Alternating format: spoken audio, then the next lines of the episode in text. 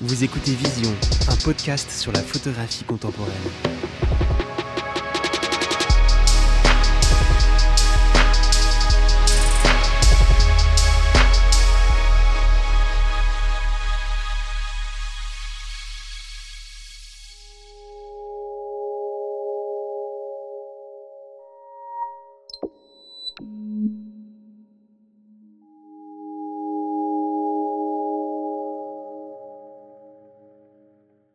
J'ai choisi une photo qui était euh, une de mes premières photos au final, que j'ai faite euh, en 1989 à Moscou. Et c'est une photo en noir et blanc qui représente trois euh, enfants préadolescents qui passent leur temps sur un, sur un étang, enfin près d'un étang qui s'appelle Ismaïlovo, qui est en plein Moscou. Et c'était un moment où, où j'ai mal dormi. Euh, je me souviens que je me, je suis dit, qu'est-ce que je vais faire là dans cette ville? Et je me suis, je me suis dit, je vais aller euh, dans un endroit calme, euh, donc dans les bois. Et à Ismaïlovo, qui est un très très grand parc, je, me- je- je suis promenée là à un moment donné. Et puis je suis tombée sur... euh, sur voilà ces jeunes gens, c'est vraiment ces ados. Je regarde cette photo, ils auront peut-être, euh, je sais pas moi, 15 ans. Enfin, c'est vraiment des préadolescents, des enfants encore. Et il y, y avait euh, deux garçons, une fille et un petit enfant. Et donc, euh, je, je, pense que c'était un couple euh, avec leur petit enfant et puis un copain. euh, c'était comme des, bah, des- des, jeunes gens qui n'avaient pas où aller dormir et qui dormaient dans les bois et qui faisaient un petit feu de bois d'ailleurs. Et c'était à la fin de l'Union soviétique, donc il y avait ce côté, bah, tout est en perdition, ces enfants n'ont plus où aller. C'était, c'est, je- enfin, ça m'a énormément touché de les voir et ils passaient le temps là, le long de, le long de l'étang et euh, un petit peu triste avec ce bébé. Et je n'ai rien su d'eux, je ne leur ai rien demandé. C'est juste les ai regardés, photographiés. Et puis, beaucoup d'années après, les regarder, c'est un peu sur. euh, c'est presque une histoire humaine aussi de, de, de voir un peu l'histoire de, de la solitude du ensemble et de. un peu quelque chose de triste aussi.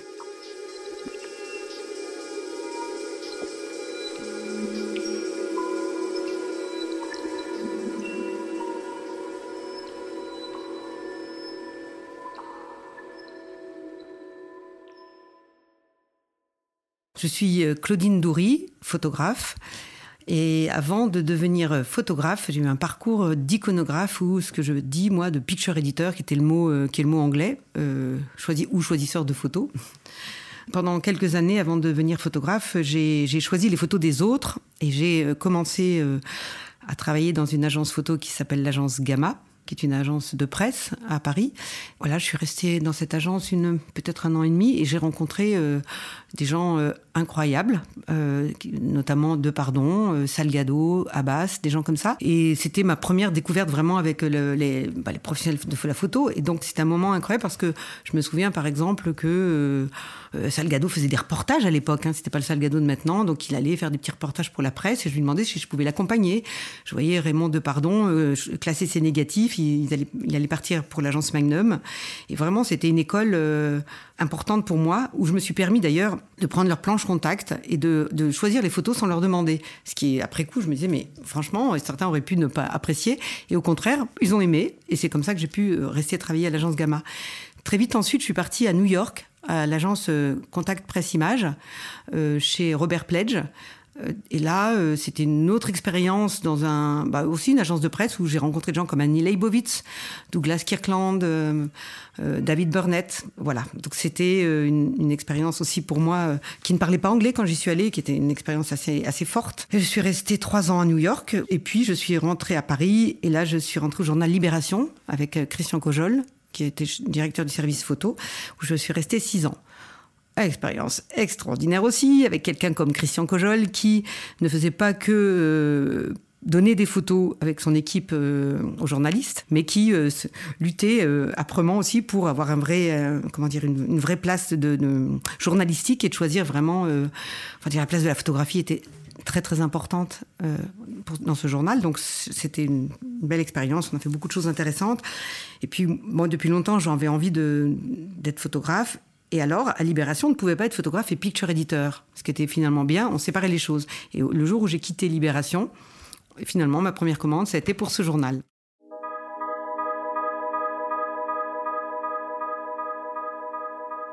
toujours à New York, par exemple. On travaillait beaucoup à New York. quand on travaille aux États-Unis, on a très peu de vacances.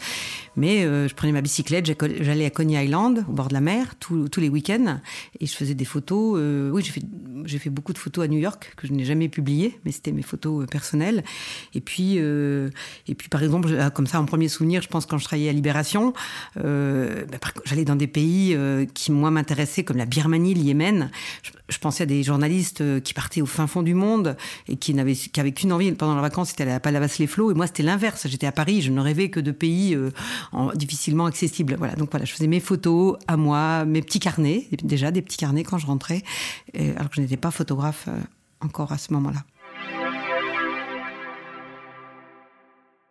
C'est difficile de, devenir photographe indépendant comme ça du jour au lendemain. Euh, je me souviens, je me suis dit bon, bah, ça y est, tu, voilà, tu es photographe. Qu'est-ce que ça veut dire? En fait, ça veut dire que d'un coup, on n'a on plus d'horaire, on n'a plus de repères, et, euh, et c'est pas facile ça. Mais moi qui travaille avec beaucoup de jeunes photographes, je me dis, mais finalement, j'ai été aidée, je ne me rendais pas compte à l'époque, par le fait que je connaissais finalement des gens à Libération. Et euh, première commande, c'était le journal qui me les a donnés. je me souviens, c'était des, grèves des infirmières. Il y avait des grèves presque tous les jours, ce qui était formidable pour un pigiste comme moi, comme une pigiste. Et donc, euh, tous les jours, ou presque, j'allais sur le pavé parisien et j'avais ces commandes. Donc, c'est vrai que j'avais déjà des, personnes qui, qui, me connaissaient et qui me faisaient confiance. Voilà, c'était mes premiers débuts de photographe. Euh, officielle.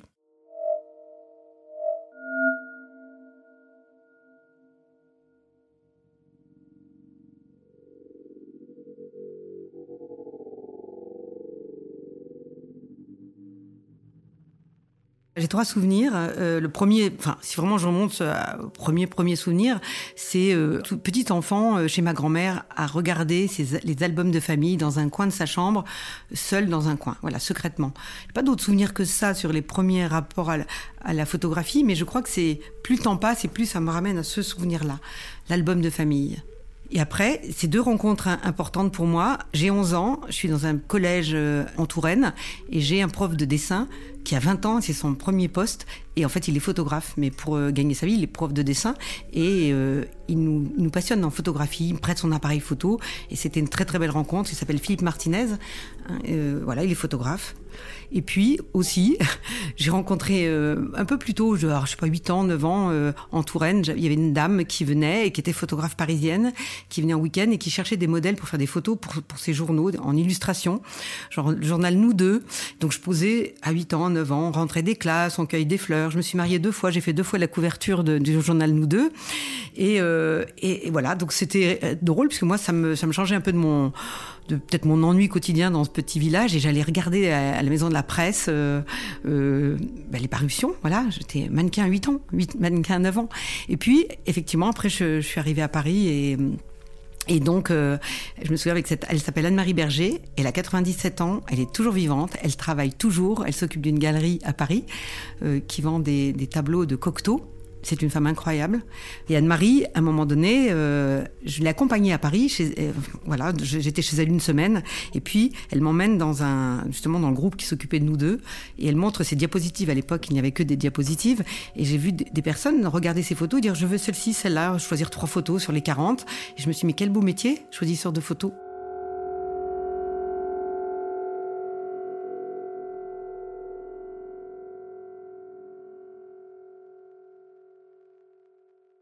J'ai beaucoup travaillé pour la presse. Donc euh, Libération, beaucoup, puis Géo, puis, puis finalement la presse, quoi, toute la presse.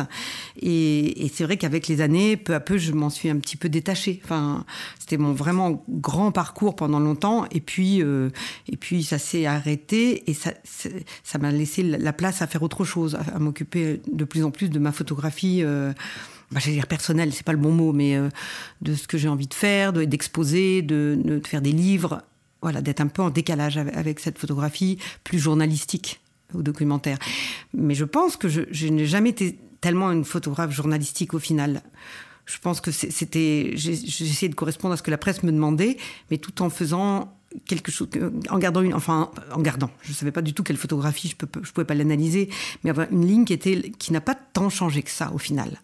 Je, pense par exemple à un exemple, quand, euh, quand j'ai proposé d'aller photographier un, camp de vacances en ex-URSS, je photographiais déjà que des visages de jeunes gens et pas du tout le, le, le background, enfin pas du tout ce qu'il y a derrière, pas le paysage, pas...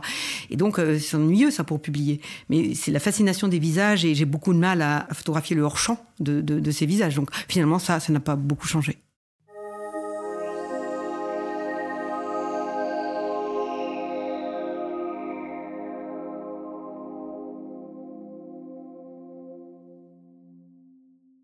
Mes inspirations. Euh, je pense à quelques personnes hein, comme ça qui me viennent en tête.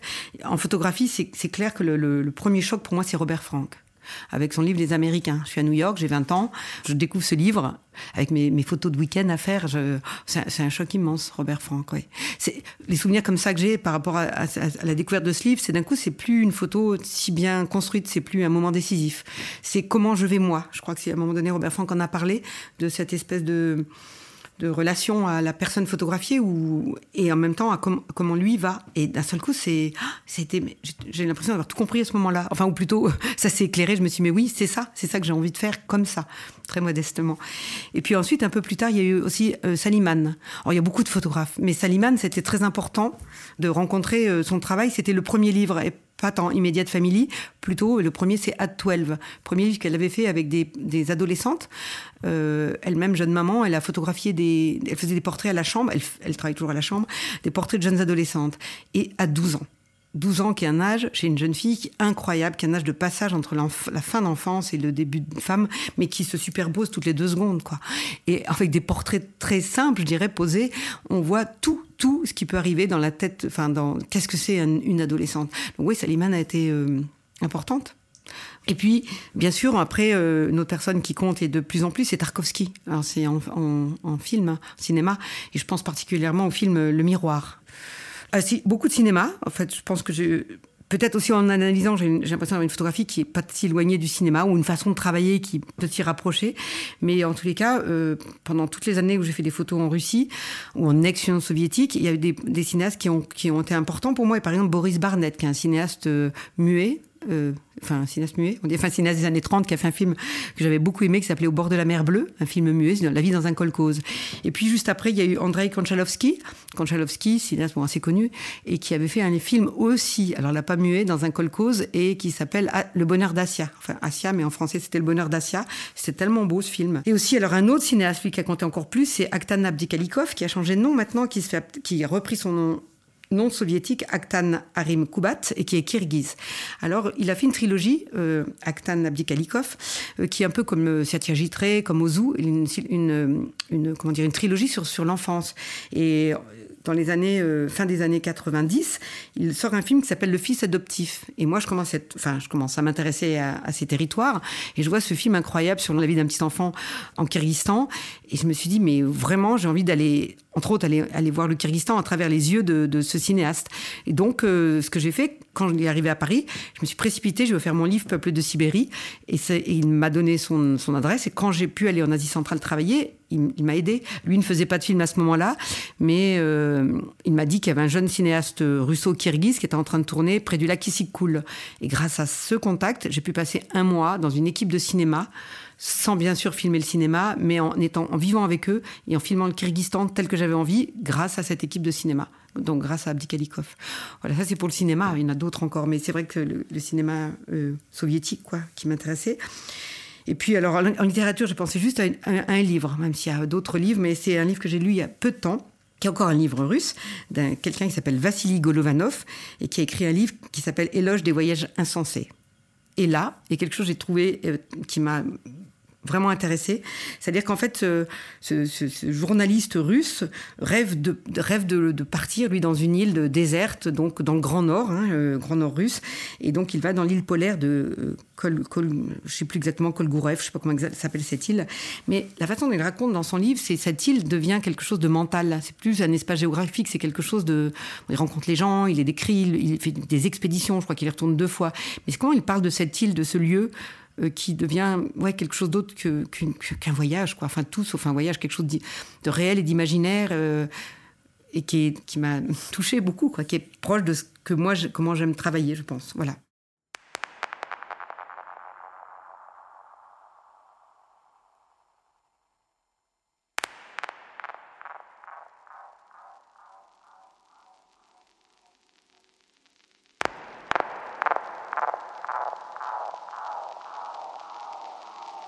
J'ai envie de raconter un petit peu le, mon premier travail, ce que j'ai appelé personnel, qui a compté beaucoup pour moi. Très vite, en commençant à travailler la presse, j'ai très très vite en fait euh, commencé à, vouloir faire un, travail euh, plus long, plus personnel pour moi, je dirais. Donc même si j'avais besoin, bien évidemment, de trouver les moyens de pour le réaliser, et très très vite, j'appelle ça le premier grand voyage, c'est le fleuve Amour. Quoi. Ça, c'est 1991. Euh, c'est un voyage, je sais pas, je sais pas dire initiatique, mais c'est le fleuve Amour. Je, me souviens du début, du pourquoi, enfin si on peut dire le pourquoi, parce qu'on me demande des fois. C'est, euh, je me souviens très bien un jour d'avoir ouvert un atlas et d'avoir euh, regardé la Russie et d'avoir vu tout au bout de la Russie, en Extrême-Orient euh, russe, une grande ligne bleue très longue et qui avait, il y avait marqué le, mot amour un peu partout. Je me suis dit, mais c'est incroyable, quoi, ce, ce mot euh, français au bout du monde. Et pas n'importe quel monde. La Russie, c'était euh, ancré déjà dans ma tête quelque part parce que j'avais appris le russe à l'école. Voilà. Je pense que s'il y avait eu le coréen dans mon petit village, j'aurais pu parler le coréen. On me proposait une langue, je vais appeler ça exotique, je m'en suis emparée. Comme un peu une branche pour un peu échapper à, à mon village, peut-être à, ma vie euh, dans mon village. Et euh, donc j'ai appris le russe. J'étais incapable de, de, faire trois, trois mots. Hein, mais et au moment où je suis devenue photographe, c'était pile au moment où l'Union soviétique commençait à ouvrir une petite porte. Donc j'ai ce souvenir, par exemple, qui, me, qui me reste d'un livre qui, se faisait, c'était à l'époque, ça a bien changé, hein, une espèce d'amitié euh, qui, naissait américano, enfin une détente, on va dire, russo-américaine. Et donc, euh, il y avait un livre qui sortait qui s'appelait One Day in the Life of USSR. Et donc, ce livre réunissait des photographes américains et des photographes russes pour photographier toute la Russie. Et donc, euh, les photographes américains ont été invités à photographier Leningrad, Moscou, et puis tous les confins, chez les Inuits, le fond. Alors là, interdit, c'était les Russes. Et donc ce livre, moi je me suis dit, mais voilà, moi aussi je voudrais aller, euh, j'aurais bien aimé en faire partie, mais aller dans les endroits où, justement, d'abord on, on m'invitait pas moi évidemment, mais où, euh, où seuls les Russes pouvaient, pouvaient aller et, fort de ces quelques mots d'alphabet que j'avais appris trois ans, enfin voilà quelques mots, et je, me suis dit c'est donc c'est vers ce pays que j'avais déjà cette envie d'aller, de découvrir. Sans doute a un peu à l'interdit, enfin c'est une peu représentation, et donc ça pouvait être que le fin fond du monde, là où, où on ne pouvait pas aller. D'ailleurs mon père a dû me dire si personne l'a fait c'est que tu pourras pas le faire. Donc c'était la bonne raison pour pour un départ. Et c'était donc le premier départ, c'était le fleuve Amour en Extrême-Orient russe.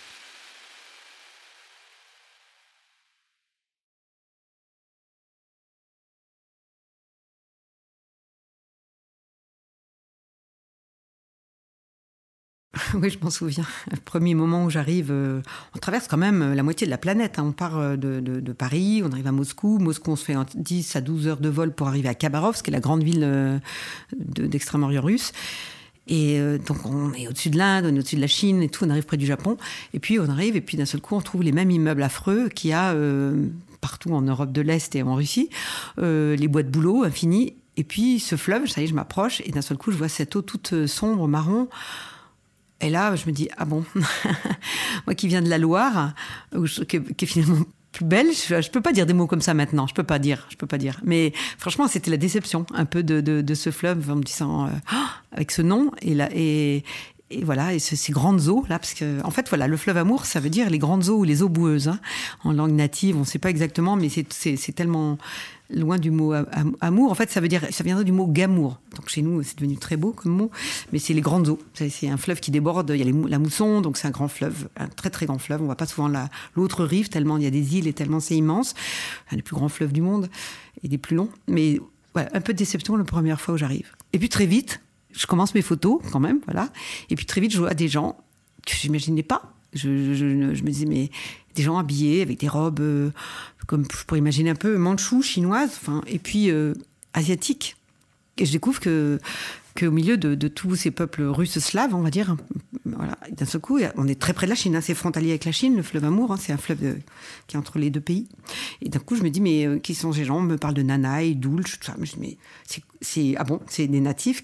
Et là, c'est effectivement, c'est le choc aussi de me dire, mais ah, mais je vais pas juste faire un, travail sur euh, ce qui était, ce qui était mon, ma, première, euh, ma première envie, là pourquoi j'étais venue, c'était de photographier ce fleuve sur 4000 km, d'aller de sa, la naissance. Alors la naissance du fleuve Amour naît de deux fleuves, l'Argoun et la Chilka, qui eux-mêmes prennent leur, euh, leur naissance en Mongolie et qui finissent 4000 km plus loin, euh, face au Japon. Euh, embouchure dans un grand delta, et c'est face au Japon, 4000 km plus loin. Et donc, là, je découvre des peuples qui, ont vécu là depuis, j'allais dire toujours, même si ça veut rien dire, mais depuis très très longtemps. Et, là, je repense bah, Edward Curtis, direct, aux Indiens d'Amérique, et à me dire, mais bon, mais Ok, il y a des natifs américains. Là, on sait que c'est très proche de la Russie. Et, et puis, euh, et puis qu'est-ce qu'il y a en Russie sur les natifs? Ben, pas grand-chose, quoi. Alors voilà, je me suis dit, ben, je vais être euh, le petit Edouard Curtis euh, des peuples natifs russes, très modestement. Et pendant plusieurs années, j'ai fait que de travailler. Enfin, j'ai essayé de, trouver de l'argent à Paris, de repartir en voyage. je venais d'être maman en même temps, donc hop, un enfant sous le bras, une commande par-ci, trois négatifs par-là, et je repartais à chaque fois dans différents coins de de, de, Russie, pas que de Sibérie, mais en gros c'est pratiquement toute la Sibérie, pour essayer de passer un peu de temps dans différentes communautés de, de peuples natifs différents, pour voir un peu qui ils sont, les nommer.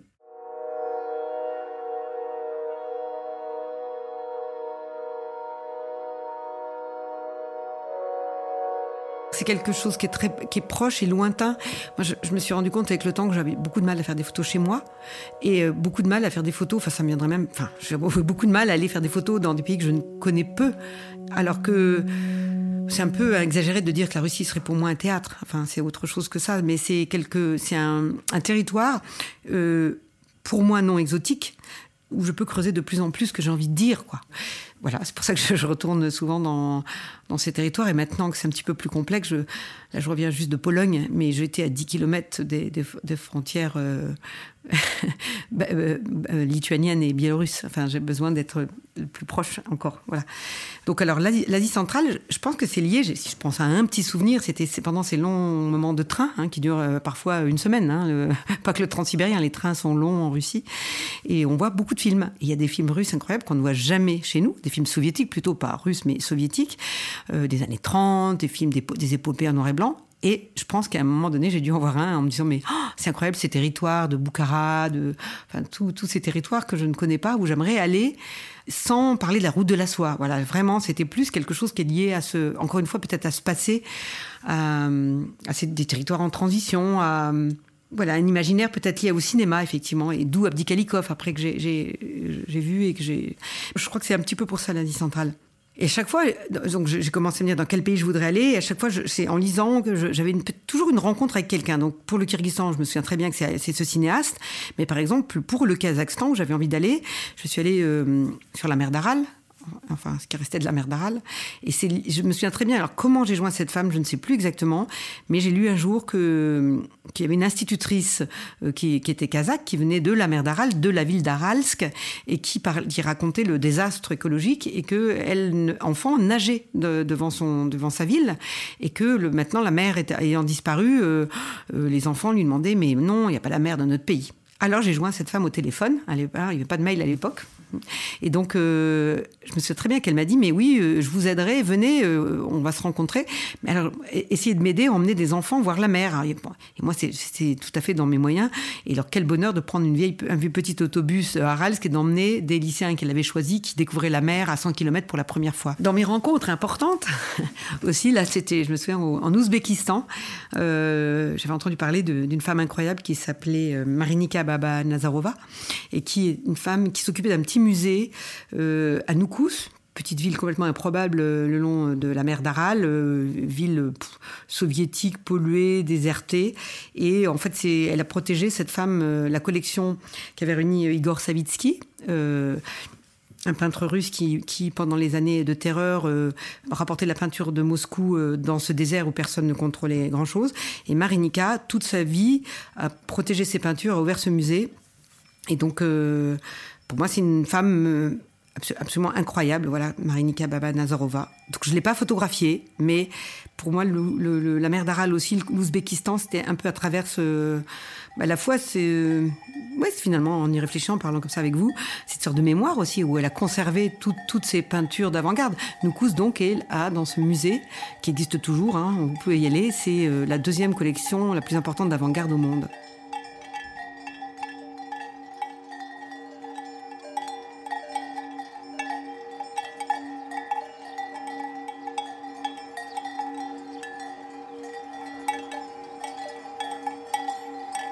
Il y a trois voyages. Le premier n'était même pas sur les natifs. Le premier, c'était vraiment géographique. euh, enfin, géographique. Cette idée, je crois que j'avais une garantie de géo. Donc, c'était de photographier le fleuve et les paysages et les gens le long du fleuve. Le premier, c'était en 1991. Le deuxième, en 97. Donc, le deuxième, c'est lié à cette recherche des natifs un peu dans des quatre coins de Sibérie. Et je suis retournée donc là, j'ai photographié en noir et blanc. C'est le deuxième voyage sur uniquement les natifs qui m'intéressait. C'est qui sont les peuples qui ont habité le long du fleuve Amour, qui était donc un extrait de, tout ce travail sur les peuples de Sibérie. Donc le deuxième voyage sur le fleuve Amour, euh, uniquement sur les natifs. J'allais dire et point. Et puis, euh, beaucoup d'années après, donc euh, pratiquement 30 ans après, j'ai eu cette envie de, retourner. Je, pensais à ces adolescentes que j'avais photographiées, euh, métisses, à trois jeunes filles qui habitaient dans un tout petit village qui s'appelle Nergen. Et je pensais parfois en me disant, mais qu'est-ce qu'elles sont devenues? Et donc, je me suis dit, j'aimerais vraiment revenir. Revenir les voir, revenir euh, voir la vie dans, ces villages. Donc le troisième voyage, je suis retournée uniquement dans les villages où je connaissais des gens, euh, sans trop sans trop prévenir quiconque. De toute façon, 30 ans après, je ne sais même plus qui était là. Et j'ai juste euh, eu, un contact très vite par une assistante qui m'a aidée, avec Slava, qui était un... Le premier voyage, c'était le seul jeune homme d'un village qui ne buvait pas une goutte d'alcool, qui était vraiment... J'avais un souvenir de lui en me disant qu'est-ce qui nous a aidés, qu'est-ce qu'il était... On pouvait manger chez lui. Enfin, c'était une jolie rencontre. Et puis quand je l'ai revu, euh, je l'ai revu 30 ans après, euh, bah, lui-même, j'ai appris que dès qu'il voyait qu'il des Français qui se faisaient une aventure en bicyclette le long du fleuve Amour, enfin, il, demandait s'il s'il me connaissait. Il y avait vraiment ce, ce, ce souvenir, cette mémoire. Et, et donc lui, je l'ai revu, euh, il m'a beaucoup aidé d'ailleurs dans ce, ce troisième voyage. Et puis j'ai revu peu à peu des gens comme, euh, comme cette mère du village, Margarita, que j'avais un peu mis de côté. Et puis je vais dans le premier jour où j'arrive à Nergen, je reviens donc 30 ans après à Nergen dans le petit village au mois d'avril euh, 2018. Euh, tout est enneigé, euh, c'est au mois d'avril, c'est vraiment, il fait moins 40. Et dans- Je vais dans le seul boutique, euh, petite boutique de village, on peut acheter aussi bien des bottes pour pêcher que du pain. Et puis je vois une petite babouchka euh, avec euh, son foulard et tout de suite on se reconnaît, c'est Margarita qui avait été la mère du village, de deux villages et qui avait tenu euh, deux villages à bout de bras tout en trayant les vaches et plantant des carottes, puisqu'en fin de la fin de l'Union soviétique c'était ça aussi. hein. On était mère du village mais il fallait manger.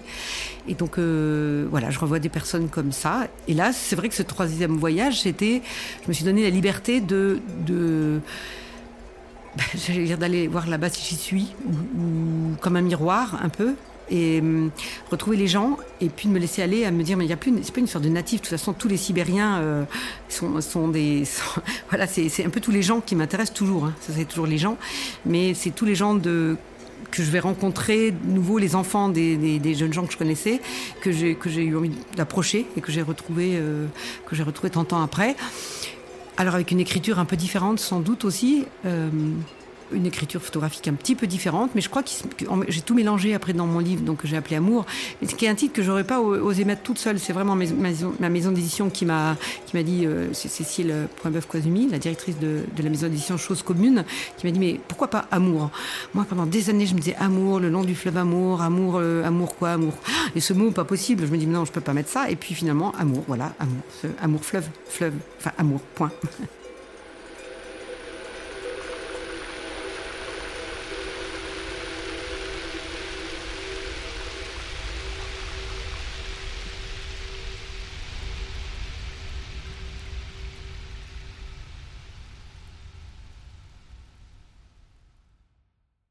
C'est difficile d'arriver à savoir comment vraiment on travaille euh, instinctivement un, peu.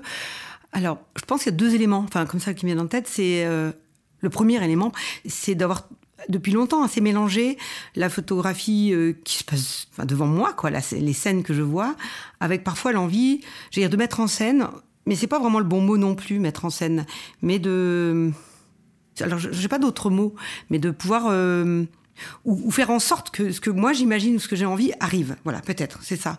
Et puis avec le temps aussi, je vois qu'il y a des éléments qui sont euh, des choses qui, me touchent toujours et de plus en plus. Alors maintenant, ça devient presque euh, enfin de plus en plus évident. Par exemple, je pense tout de suite à deux, choses qui m'importent. Par exemple, les miroirs et puis les, les des femmes et les nattes. Mais j'ai photographié les, les, cheveux longs des jeunes filles depuis euh, depuis mes premières photos. Sauf qu'à force de, photographier les cheveux longs des filles et des nattes et de m'intéresser au miroir, bon, ça devient, euh, voilà, c'est peut-être pas dire une obsession, mais photographiquement, pas loin quand même. Alors, les deux se mélangent euh, sur des choses. euh, mais c'est tout le monde comme ça. Euh, Par exemple, moi, je me rends compte que j'ai besoin de photographier très souvent dans la nature, que les forêts et l'eau. Là, de plus en plus, je reviens de Pologne. Ça fait cinq ans que je travaille sur une période du temps qui est le, quand le soleil est au plus haut. Et c'est toujours, faut que ça soit toujours dans des territoires très précis. Et mais c'est toujours, il y a l'eau, l'histoire de l'eau, l'eau aussi. Et ça, c'est, voilà, par exemple, l'eau, les nattes, l'eau, les miroirs. Voilà, trois éléments. Et donc, euh, je pense qu'après, c'est, c'est, on va sur les territoires. Enfin, en tout cas, moi, je vais là où je, où je, je vais reconnaître ce que j'ai envie. Voilà, peut-être l'histoire de la reconnaissance de ce que j'ai envie de, de photographier.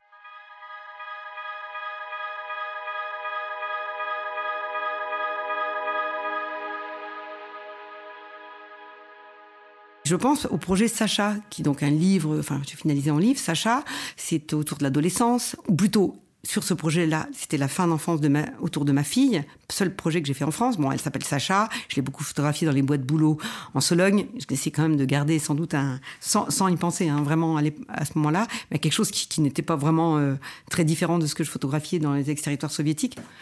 Euh, c'était un travail un petit peu différent parce que, bon, je pense par exemple au premier travail que j'ai fait sur l'adolescence qui est Artec. Artec, la première fois, je vais donc euh, en, en Crimée pour photographier le plus grand camp de vacances euh, d'Union soviétique, qui euh, donc fin d'Union soviétique. J'y vais en 1994 et je voulais voir un peu la vie de tous ces enfants en vacances. Euh, J'avais à l'époque une, une garantie du journal Li- Libération, c'était un mensuel, enfin, qui ne l'a pas publié. Bon, voilà. Je suis revenue d'ailleurs assez déçue parce qu'ils n'ont pas publié. Et puis, euh, deux ans après, après ce premier travail sur l'adolescence, la vie des enfants et des adolescents, dans, de 5000 enfants qui vivent dans, dans, ce, dans cette colonie de vacances, euh, le long, au bord de la mer, je faisais photographier leur quotidien, leurs siestes, leur, leur concours, leur euh, l'apprentissage de toutes les danses. euh. Deux ans après, par mon agence, l'agence Vue, euh, on me propose de le publier dans un journal pour une histoire d'été, Marie-Claire. Et alors là, ça n'a plus arrêté. D'un seul coup, c'est un journal allemand. euh, tout le monde voulait Artec, alors qu'avant, personne n'en voulait. Donc, je retourne à chaque fois dans cette colonie de vacances, mais très peu de temps, comme à chaque fois, puisque quand on envoie un photographe ou un journaliste, il faut pas que ça dure longtemps, c'est trop cher. Donc, trois jours, deux jours. Bon, pour aller en Crimée, c'était pas si simple. Et à y retourner comme ça deux, fo- deux fois, je, je, je regarde les, adolesc- les adolescentes cette fois, et d'un seul coup, j'a- j'avais envie de revenir travailler pour moi. Voilà, c'est à ce moment-là où j'ai eu envie de, re- de revenir euh, euh, travailler autour de la vie de ces adolescentes dans leur petit monde à elles. C'est pas monde secret, j'aime pas ce mot de secret, mais dans leur euh, qu'est-ce qui se passe dans leur tête et leur vie intérieure. Ça m'a rappelé sans doute euh, euh, des moments à moi de, de quand les adultes vous demandent toujours de faire quelque chose et que, et que en fait, c'est quand ils font rien qu'ils fabriquent leur, euh, leur vie d'adolescent. Et en fait, ils font pas rien. Donc, j'ai l'impression de l'avoir déjà dit ça, mais je voyais une photo qui est pas la meilleure, mais je voyais deux filles, la tête euh, assises sur un sofa euh, dans cette colonie de vacances, tête contre tête, et qui, euh, qui regardent le temps passer, sans doute entre deux activités obligatoires. Et en fait, ben, elles font tout. Elles font toute leur histoire d'amitié, leur histoire euh, amoureuse, leur histoire sociale, enfin tout, tous leurs rêves. Et, et ces rencontres d'été dans une colonie de vacances, c'est génial. C'est-à-dire qu'on peut, à ce moment-là précis, d'un moment dans l'été, dans un territoire précis qu'est une colonie de vacances, résumer tout le passage de qu'est-ce que c'est l'adolescence. Donc c'est à ce moment-là où je suis retournée deux étés pour m'intéresser plus à, cette- vie à cette vie intérieure d'adolescente. Après Artec, j'ai envie de continuer à travailler sur l'adolescence et là, je me suis intéressée à- au rite de passage. Je n'en ai pas fait de livre, donc pour moi, c'est un petit peu mis de côté, c'est ce que j'appelle rite de passage, mais je trouve intéressant d'aller voir les reines d'un jour avec ce que sont les... les mais comment les filles de 14, 15 ans, 16 ans sont fêtées euh, Par exemple, aux États-Unis, on va parler des Sweet 16, et dans le monde euh, sud-américain, le, les quinceañeras. Donc, j'essaie de trouver des endroits euh, dans le monde, on va dire un peu occidental, où les jeunes filles sont fêtées un jour précis, qui était un- vraiment un passage, quoi. Donc, je suis allée à, Cuba, je suis allée en Floride, je suis allée à Moscou encore euh, faire la fête, le- les, les balles des débutantes. et puis, j'ai essayé de photographier aussi à ce moment-là. En... J'ai essayé de trouver une fête chez nous. Ma fille, évidemment, voulait pas faire de fête du tout. En France, on fait pas de fête de, passage comme ça. Je suis allée en Finlande, mais j'aurais pu aller euh, au festival des Vieilles Charrues, hein, c'était pareil. Essayé de trouver un festival où, quand les adolescents sont ensemble quelques jours, il y, a, cette histoire de rite de passage loin des adultes et suffisamment long pour qu'il se passe quelque chose. Il y a quelque chose comme ça de, de oui, de, du rite. Et donc, je suis allée euh, en Finlande. C'est un festival du Nord euh, où vraiment les jeunes gens euh, vivent des choses euh, pendant trois jours ensemble assez fortes. Sur ce travail-là, je me souviens, ma fille avait, avait 13 ans à l'époque, et c'est à ce moment-là où j'ai eu envie de de stopper un peu ces voyages et ces, recherches loin. Et je, voulais faire quelque chose que était plus proche de mon monde, de, ma fille, de, sans doute de ce passage du temps. Alors, c'est pareil, je l'avais pas analysé, mais je voulais que ce soit autour de ce moment de fin d'enfance de ma fille. Et là, c'était compliqué. D'un seul coup, ça, me compliquait la vie parce que euh, il n'y avait pas toutes ces, ces façons de faire que j'ai de travailler loin, je prends mon avion, je prends mon temps, et c'est d'un seul coup, le, presque mon cinéma intérieur peut s'ouvrir. Là, non, on est dans le quotidien. Je suis maman, le quotidien concret, c'est ma fille va à l'école, elle joue à la Game Boy, et moi je faisais à manger. Donc ça, c'est loin de mon monde photographique. Donc, qu'est-ce que je pouvais faire pour parler de la fin d'enfance de ma fille? Et donc, euh, j'étais obligée de travailler autrement et de préparer mentalement des, des soit des souvenirs à moi d'enfance ou d'adolescence et de, de, les préparer. Et là, c'était un peu plus complexe à travailler pour plein de raisons, et notamment pour ma fille qui était mon modèle principal et qui n'était pas au courant. Et c'est pas évident pour son enfant d'être photographié par ses parents. Franchement, c'est pas évident, voilà. Mais c'était mon projet euh, pendant plusieurs années. Et là, j'ai aussi mélangé à ce moment-là des photos de vacances ou de, de week-end, parce que c'est à ce moment-là que je pouvais la, photographier, de moments qui se passaient euh, initiés par elle et sa meilleure amie. D'ailleurs, en fait, au départ, c'était pas tant Sacha, c'était aussi lié comme Artec à l'espèce d'amitié amoureuse, si je peux trouver des mots pareils, pour parler de cette, cette relation très forte à la, préadolescence de bah, de filles entre elles, j'allais dire, parce que je pense qu'il n'y a pas que ma fille, mais c'est Sacha et sa meilleure amie Sarah. Et le fait qu'elle s'appelait tout le temps, qu'elle s'habillait pareil, qu'elle elle, elle, grandissait côte à côte, euh, vraiment, moi j'appelle ça une amitié amoureuse de cette relation-là. Donc c'était vraiment, quand j'emmenais beaucoup Sarah avec euh, Sacha euh, en week-end, en vacances, et donc c'était ça que j'avais envie de photographier, cette relation.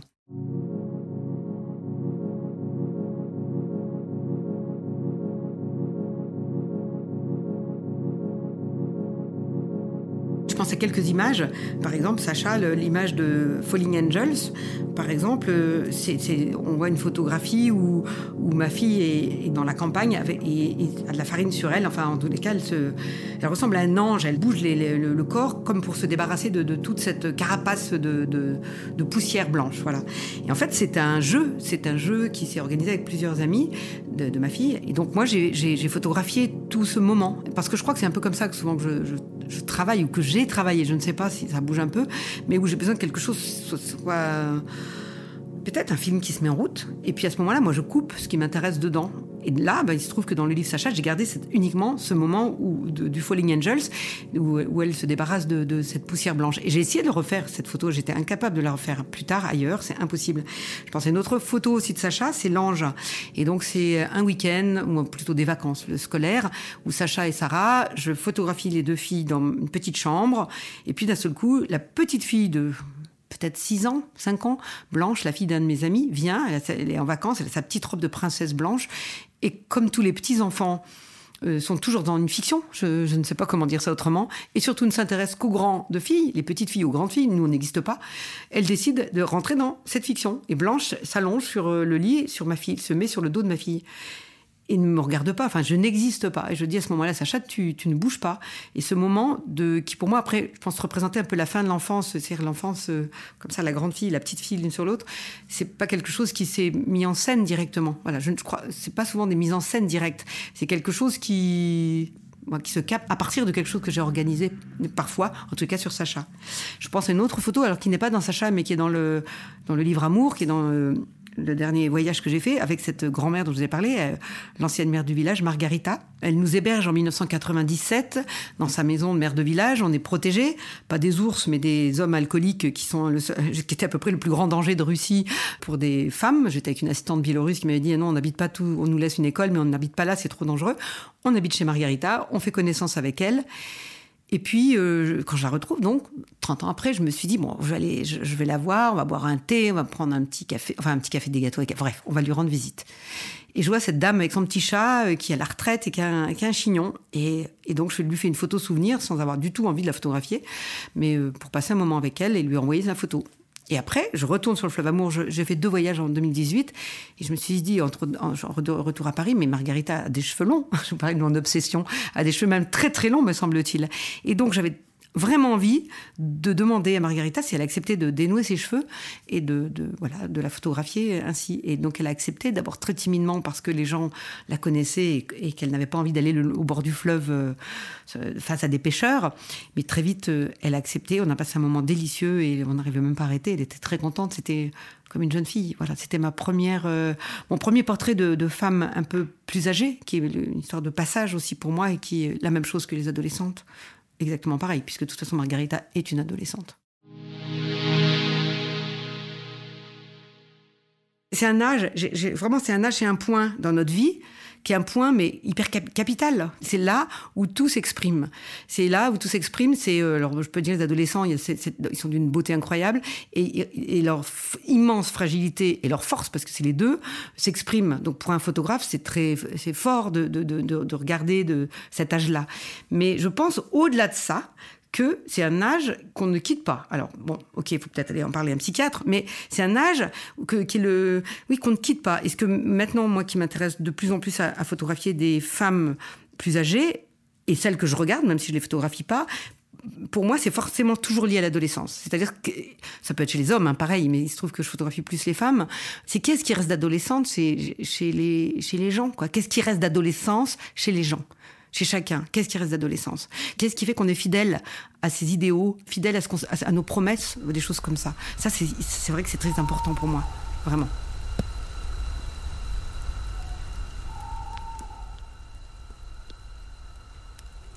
Russie Nuit Blanche, Solstice ou d'autres titres à venir, parce que c'est un travail en cours qui n'est pas fini. Euh, c'est vrai que ça a commencé, le, démarrage, on peut dire, c'était d'ailleurs lié à Saint-Brieuc qui nous permettait d'avoir une, euh, une bourse pour aller, pour le coup, pas pour exposer, mais pour aller photographier euh, un projet qu'on proposait. Et j'ai proposé euh, Nuit Blanche à Saint-Pétersbourg, parce que je connaissais assez bien Saint-Pétersbourg et que j'y allais souvent en juin, au moment des Nuits Blanches. Donc c'est la ville qui ne dort pas et qui, qui, donc s'ennuie pendant quelques semaines. Et après, j'ai lu le livre de Dostoïevski sur les nuits blanches. Donc, c'est à la fois lié à l'amour, ou à l'amour euh, toujours déçu, je dirais, et à, ce moment-là. Donc, euh, ça a dû être un moment où j'étais à Saint-Pétersbourg, photographier cette énergie, ce moment particulier, qu'on trouve pratiquement que dans le Nord, parce que voilà, il faut être un peu dans le Nord pour avoir ces lumières particulières et n'avoir pas de nuit pendant, le mois de juin et début juillet. Et puis, euh, et puis très vite aussi, j'ai eu envie de photographier une fête païenne. Voilà, c'est le païen et le solstice, le païen et le solstice, toujours ensemble. Et donc j'ai pu assister à une fête païenne, pour le coup, pas trop loin de Moscou, à 200 km, voilà, avec des néo-païens euh, qui célèbrent ce solstice. Qu'est-ce que c'est célébrer un solstice? Alors ça, c'était début. Et puis j'ai exposé, puis je l'ai mis dans un coin. Et quand je vous dis que maintenant je commence à visiter, mais depuis ça fait six ans que je ne me fais que travailler à propos de, ce solstice et de ces fêtes païennes. Donc j'ai acheté tous les livres sur les mythologies russes. Qu'est-ce que c'est la signification d'un boulot? Qu'est-ce qu'on a le droit de faire, pas faire? Quand est-ce que les sirènes ont le droit de sortir de l'eau? Quand est-ce voilà, six ans. Je pense que j'arrive à la fin et donc je me suis, euh, je suis allée dans différents endroits, euh, encore en Russie, en Biélorussie, puis en Lituanie plusieurs fois, et puis là je reviens de Pologne. Je pense que cette fois j'ai un petit peu de tout je, suis ce solstice, aussi bien donc euh, dans les pays, euh, on va dire slaves, et les pays baltes. Et en fait, la fête du solstice s'appelle, euh, le, chez les Russes, s'appelle Kupala, chez les Polonais, s'appelle Noc Kupali, si je le dis à peu près bien. En fait, c'est les mêmes racines. Donc c'est une fête où il y a l'eau et au feu et à l'eau, et c'est la célébration du plus long jour de l'année. En une phrase pour le moment, puisque je vous dis c'est en cours, je dirais c'est un peu l'histoire du jour le plus long de l'année, de la lumière qui inonde la terre et l'effet de cette lumière sur les êtres. Voilà, c'est ça. C'est un peu. Et donc, comme je photographie les femmes, euh, que j'ai vu dans les fêtes païennes, euh, comment des, rites étaient faits auprès d'ailleurs des hommes d'un côté, mais aussi auprès des jeunes femmes, quelque chose d'initiatique complètement aussi bah, de, passage à ce moment-là du temps très important.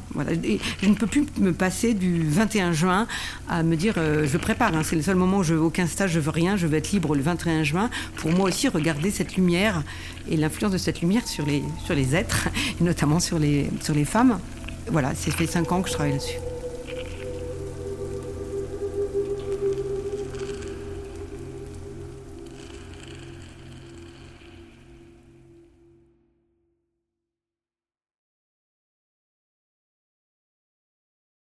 Pour la commande publique de la BNF et du ministère de la Culture, euh, si je voulais participer, là, j'étais bien obligée de trouver un sujet en France, qui était compliqué pour moi, puisque justement, euh, voilà, c'est la France, c'est plus difficile pour moi d'y travailler. Et depuis, euh, depuis un moment, c'est vrai que j'avais dans ma tête, qui est toujours dans ma tête d'ailleurs, l'idée de, de, photographier des femmes qui, sont, qui ne sont plus des adolescentes, mais, ou plutôt qui, le reste de leur adolescence, mais dans un âge un petit peu plus âgé, troisième âge, je sais pas, senior, vieux.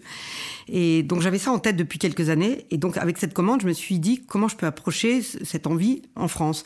Et parallèlement, j'avais pas envie de faire des portraits juste de troisième âge, enfin je sais pas quoi, de, dames euh, seules ou en couple. Et donc il y avait aussi cette idée de peut-être, je vais mettre le mot utopie, mais de, vivre ensemble. Comment quand on a quand on a un passage du temps un petit peu vers euh, commence à devenir vieux, Hein, J'aime tellement pas ce mot senior. Et tous les gens que j'ai rencontrés, euh, chouettes, ils m'ont dit, mais non, senior, c'est pas possible ce mot. Donc, qu'est-ce qui reste d'adolescence, voilà Encore, ça doit être lié à ça. Ah, c'est vrai que c'est difficile encore d'en parler, d'arriver à l'analyser, mais d'un seul coup, comment des gens peuvent avoir envie, à un certain temps de, leur, dans leur dans leur vie, d'avoir envie de, de, de, décider et de, ne pas subir et de, vivre encore un rêve qu'ils peuvent avoir eu avant, c'est-à-dire d'être ensemble et d'être acteurs, voilà, de leur euh, troisième mouvement de vie. Et donc j'ai un peu cherché ça. Donc j'ai été voir des des résidences seniors un peu privées où des gens décident d'y aller pour euh, pour plutôt bah, pas être seuls. L'idée c'est de pas de photographier de vieux seuls ou en couple, mais de de cette tentative. Quelles sont les tentatives Qu'est-ce qui existe Qu'est-ce qu'on a envie de créer Qu'est-ce qui existe en France actuellement par rapport à ça Donc c'était un titre que j'aime plus qui s'appelle euh, colocataire euh, cherche non senior cherche colocataire et je pense c'est plutôt euh, si je trouve un mot mais il est pas beau mais c'est renaissance. Il y a quelque chose de la renaissance là dans de revivre de ensemble. Voilà ensemble vieillir ensemble. Et donc j'ai trouvé plusieurs lieux notamment ceux qui m'ont le plus intéressé, c'était un éco-village. Je voulais photographier un éco-village. J'en ai trouvé en Ardèche où c'est des retraités euh, qui se sont, qui ont décidé vivre ensemble de faire des, des, écologies, des écologies, enfin des maisons euh, super qui récupèrent l'eau, qui font des toilettes sèches, qui m'ont appris plein de choses et qui décident de leur vie ensemble. Et j'ai trouvé ça extraordinaire comme expérience. Euh, d'aller les voir. C'est bien un endroit que je retournerai voir. Euh, ça, m'intéresse personnellement aussi. Et puis, euh, par une amie qui allait dans un camp, le plus grand camp naturiste d'Europe, hein, c'est Montalivet. C'est Montalivet, c'est au-dessus de Bordeaux. J'ai appris que là-bas, il y avait des personnes qui habitaient à l'année. Alors que c'est pas juste un grand camping, des gens qui vivent à l'année, alors soit dans un mobilhome, soit dans des bungalows. Et donc, je me suis dit, mais alors, comment on peut vivre, avoir envie aussi d'être ensemble? C'est une forme de communauté. Et les deux, c'est un peu des utopies. Voilà, des, utopies, on est bien ensemble, tout en étant seul, mais ensemble. Voilà, c'est ça que j'ai photographié pour la grande commande.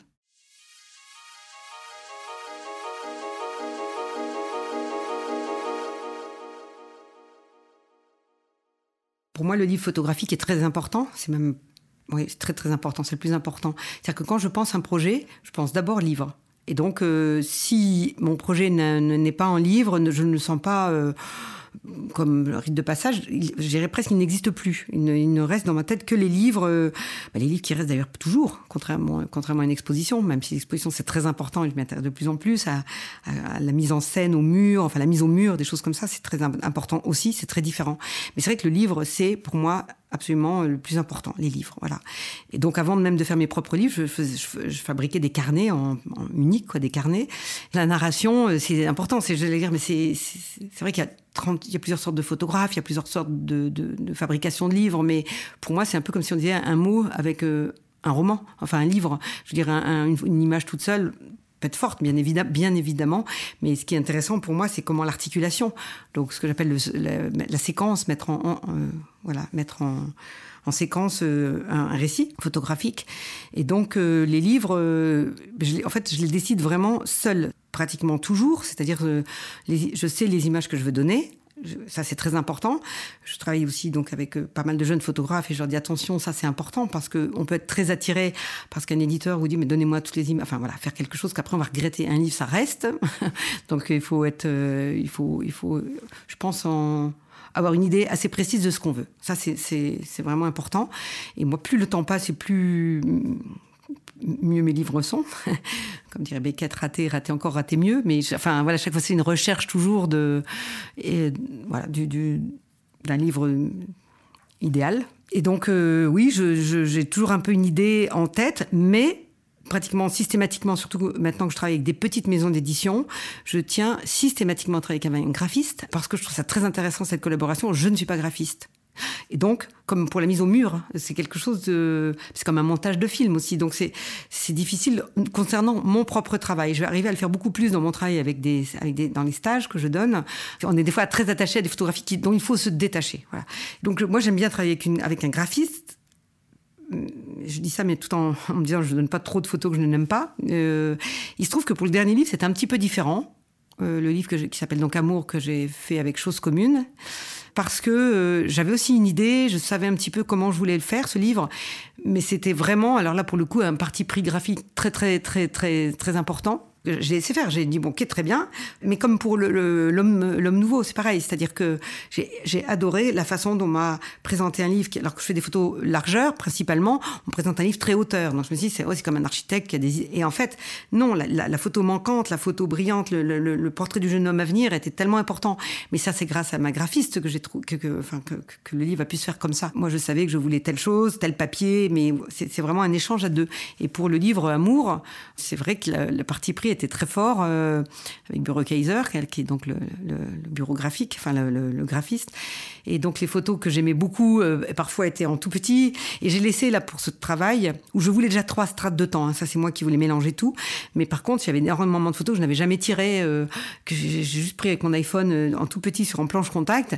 Et évidemment, la maison chose commune, il y a des photos qu'ils ont que, que Cécile a préférées, que moi je n'aurais même pas osé tirer. Mais voilà, j'aurais pu dire non. Mais sauf que la façon, à partir du moment où je travaille avec, des, avec une maison d'édition comme ça et avec des graphistes intéressants, je crois que c'est un ensemble. Donc, euh, j'ai dit oui à tout. J'ai voulu un autre papier, voilà, des petites choses. Je voulais rajouter une image qui voulait, enfin, c'était aussi encore une petite négociation. C'est même pas une négociation, même pas le mot négociation. C'est oui, tu tiens telle image, bien sûr, tout de suite on change ça. C'était une belle aventure, sublime aventure. Mais, mais ça me plaît, cette idée aussi d'être désarçonné par quelqu'un dont j'ai confiance. Mais il faut vraiment avoir confiance. Hein. Donc, euh, pas n'importe quelle maison d'édition, pas n'importe quel graphiste. Et après, on y va, mais ensemble.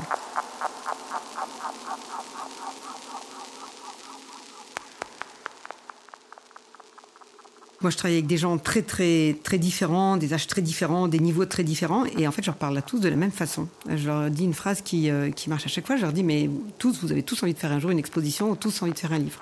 Il n'y a pas un en 20 ans qui m'a dit non. Donc, je leur dis, eh ben, on, on commence à travailler. Et donc, euh, je, crois qu'il n'y a aucun conseil, en fait. Je sais pas. Euh, pourrait dire, euh, oui, sérieusement, je leur dirais, attendez, maintenant, c'est important, pensez à vos relations, faites une école, c'est très important. Des choses comme ça, je pourrais leur donner. Mais ça, j'ai envie de les balayer. En fait, la seule chose, j'ai envie de dire, enfin, on pense à cette question maintenant, c'est la seule chose, c'est regarder la lumière. Et en fait, c'est, travailler, travailler, regarder la lumière, et puis suivre vos obsessions. Mais en fait, c'est même pas un conseil. Parce que les gens que j'ai rencontrés, toujours, je me suis dit, ils l'ont en eux, et donc on peut que les guider et les aider à avancer. Mais il faut avoir ça en soi.